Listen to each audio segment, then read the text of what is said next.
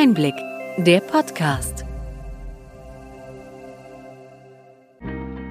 Sie hören den Einblick-Podcast, der Podcast für den tieferen und dennoch knackigen Einblick in die relevanten Ereignisse des Gesundheitswesens der vergangenen Woche vom Gesundheitsmanagement der Berlin Chemie.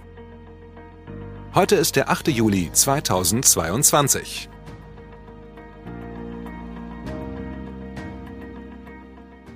Welche Themen standen in dieser Woche im Mittelpunkt?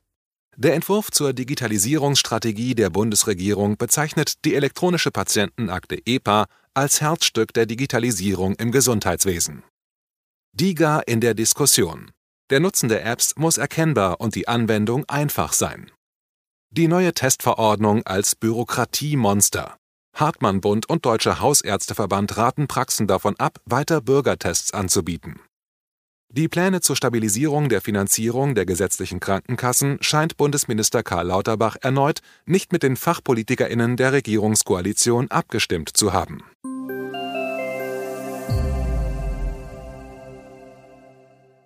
Womit fangen wir heute an? Ein Entwurf der Digitalstrategie für das Gesundheitswesen wurde etwas überraschend in dieser Woche vorgelegt. Laut Bundesgesundheitsminister Karl Lauterbach und der Leiterin der Digitalisierungsabteilung Susanne Otzegowski sollte mit den Arbeiten an einer umfassenden Digitalstrategie im Spätsommer begonnen werden. Des Rätsels Lösung ist die Tatsache, dass der jetzt vorgelegte Entwurf die ressortübergreifende abgestimmte Digitalstrategie der Bundesregierung darstellt.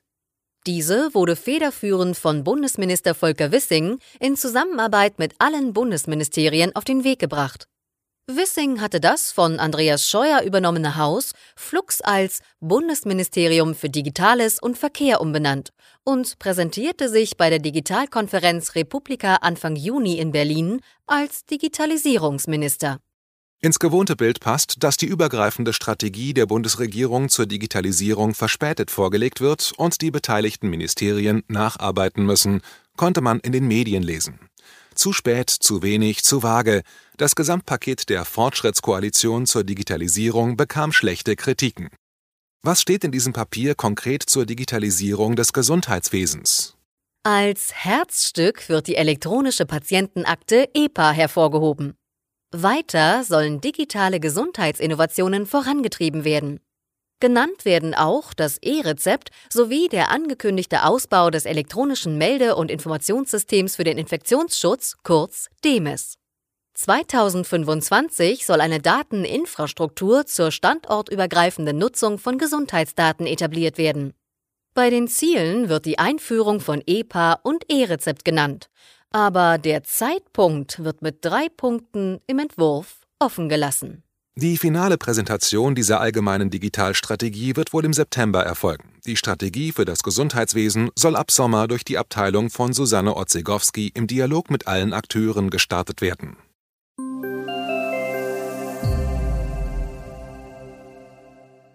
Die Diskussion zu den digitalen Gesundheitsanwendungen DIGA geht unterdessen munter weiter. Um die Akzeptanz zu erhöhen, plädieren Krankenkassen, Ärztinnen, DIGA-Hersteller und Verbände für Nachbesserungen beim komplexen Zulassungsprozess. Denn bisher werden DIGA noch zu wenig verschrieben, pro Quartal für rund 5,5 Millionen Euro. Im DIGA-Verzeichnis finden sich derzeit 32 Anwendungen, von denen 12 dauerhaft zugelassen sind. Die restlichen wurden vorläufig gelistet und müssen ihren konkreten Nutzen für die Patientinnen noch nachweisen. Gerade dieses sogenannte Fast-Track-Verfahren führt bei knapp der Hälfte der befragten Ärztinnen zur Zurückhaltung beim Verschreiben, so eine Studie der Stiftung Gesundheit. Sie bezweifeln die Wirksamkeit der vorübergehend eingetragenen DIGA. Was können die DIGA wirklich? Mit dieser Frage beschäftigten sich Expertinnen beim Hauptstadtkongress in Berlin. Die Einsatzgebiete der bislang gelisteten Apps sind unter anderem psychische Erkrankungen sowie Schlafstörungen, Schmerzen, Übergewicht Burnout oder auch Nikotinabhängigkeit. Der Nutzen müsse erkennbar und die Anwendung einfach sein. So das Resümee der Hausärztin Dr. Irmgard Landgraf. Bei ihren PatientInnen kommen digitale Anwendungen gut an. So Landgraf bei dem Kongress. Allerdings werde sie in ihrer Praxis nie auf eine DIGA angesprochen. Sie müsse diese den PatientInnen vorschlagen.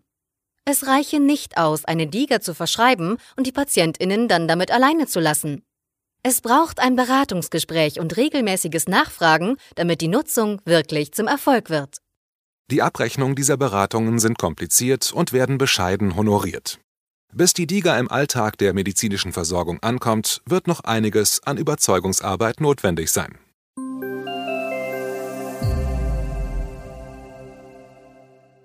Die seit Anfang Juli geltenden Regelungen zu den Bürgertests gehen an der Realität des Testgeschehens vorbei, kritisiert die KBV. Praxen seien keine Kontrollbehörden und leiden schon jetzt unter der massiven Bürokratie, so KBV-Chef Dr. Andreas Gassen. In der neuen Testverordnung finden sich zehn Fallgruppen, die beschreiben, wann ein Test weiter kostenlos möglich ist. Eine Eigenbeteiligung von 3 Euro wird fällig, wenn ein Test für einen geplanten Konzertbesuch nötig ist oder wer Kontakt zu Personen hat, die ein hohes Risiko einer Covid-Erkrankung haben. Dem lautstark in der Öffentlichkeit ausgetragenen Streit über die Testverordnung folgte die Erklärung von Bundesgesundheitsminister Karl Lauterbach nach dem Gespräch mit den KBV-Spitzen, die Tests werden von Ärztinnen weiter geprüft und abgerechnet. Allerdings sollen Auffälligkeiten bei den Testergebnissen nachgelagert bewertet werden, so Lauterbach weiter. Trotz der Einigung zwischen dem Bundesgesundheitsminister und der KBV hält die Kritik an dem Bürokratiemonster an. Hartmann-Bund und Deutscher Hausärzteverband halten die Regelungen für nicht durchführbar. Die neue Testverordnung treffe die niedergelassenen Ärztinnen unvorbereitet. Der Vorsitzende des Hartmann-Bundes Dr. Marco Hensel kritisierte, dass die Ärztinnen sich mit der Selbstauskunft der Patientinnen herumschlagen und die Selbstbeteiligung kassieren müssen. Hensel sagte weiter, dass die Praxen es sich genau überlegen würden, ob sie weiter Bürgertests anbieten wollten. Wir haben die Übersicht der KBV zur Testverordnung in die Shownotes eingefügt. Die Bürgertests werden Thema bleiben, vor allem wenn im Herbst die Infektionen weiter ansteigen werden. Um die Entwicklung der Corona-Pandemie besser beurteilen zu können, wird in anderen Ländern das Abwasser regelmäßig untersucht. In Deutschland ist dies auch im dritten Corona-Jahr nicht Standard.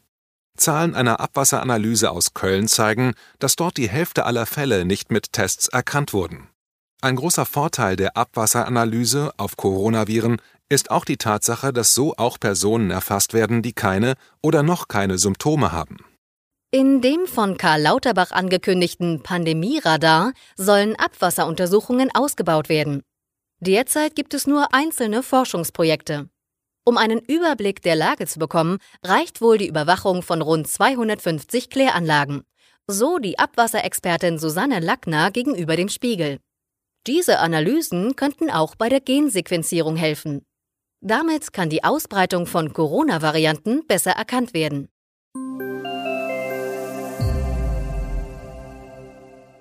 Die Finanzierung der gesetzlichen Krankenkassen soll 2023 stabilisiert werden, so der Plan des Bundesgesundheitsministers. Dazu liegt inzwischen ein Referentenentwurf aus dem Ministerium vor.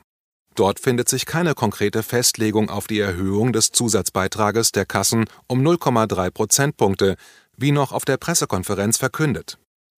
Dies ist der Tatsache geschuldet, dass diese Zusatzbeiträge nicht für alle Kassen gleich hoch ausfallen. Kassen mit Finanzreserven dürfen den Zusatzbeitrag beispielsweise nicht erhöhen. Karl Lauterbach kassiert eine erst 2019 eingeführte Vergütung für Ärztinnen, die sich bereit erklären, neue Patientinnen anzunehmen. Das damals aufgelegte Terminservice- und Versorgungsgesetz, kurz TSVG, sollte die Versorgung verbessern. Damit ist jetzt Schluss. Eine negative Überraschung enthielt der Entwurf auch für die Pharmaunternehmen. In den kommenden beiden Jahren wird von der Branche jeweils ein Solidarbeitrag von einer Milliarde Euro eingefordert. Dies widerspricht der angestrebten Stärkung des Pharmastandorts Deutschland, kritisierte Hans Steutel, der Präsident des Verbandes der forschenden Pharmaunternehmen. Zudem habe sich der Beitrag innerhalb einer Woche nach der zunächst mündlichen Vorstellung der Eckpunkte des geplanten Gesetzes durch Karl Lauterbach im Entwurf nun verdoppelt.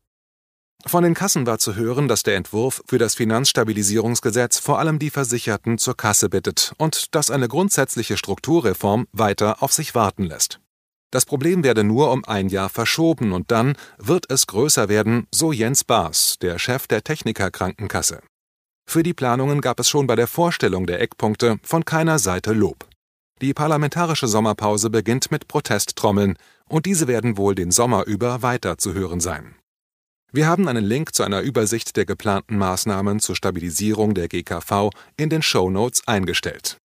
Das Defizit der Kassen und die geplante Erhöhung des Bundeszuschusses findet sich auch im Entwurf für den Bundeshaushalt des kommenden Jahres. Dieser soll um 2 Milliarden auf nun 16,5 Milliarden Euro angehoben werden. Die GKV und Karl Lauterbach hatten ursprünglich mehr erwartet.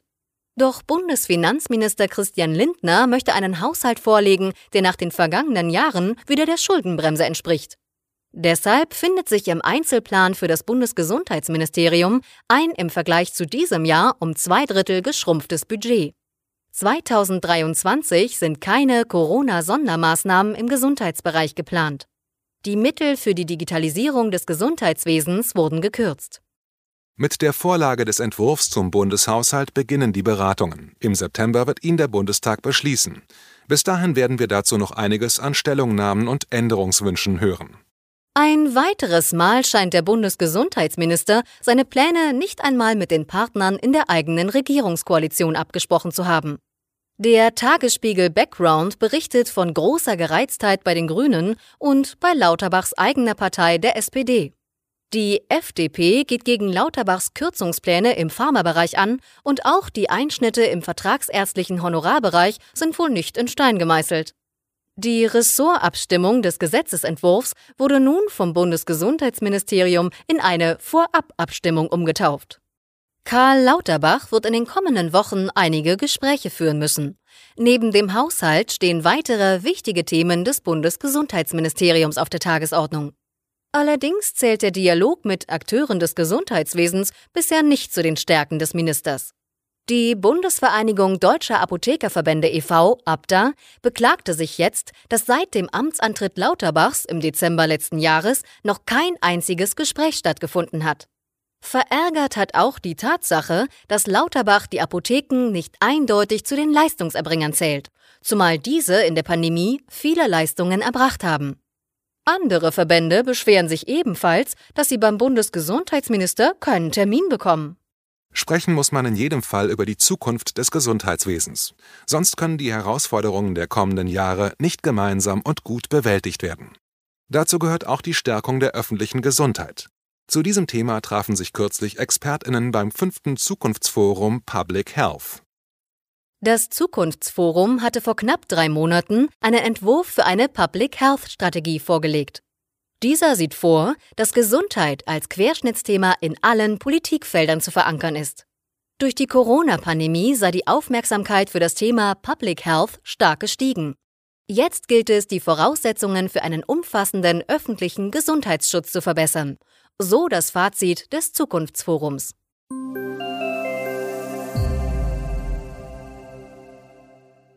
Soweit unser Rückblick. Was für Themen bringen die kommenden Wochen?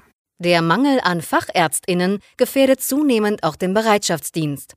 Ein neues Versorgungsmodell aus Niedersachsen, das den Einsatz von geschulten Gesundheitsfachkräften mit telemedizinischer Unterstützung durch Fachärztinnen erfolgreich erprobt hat, könnte hier einen Weg in die Zukunft weisen.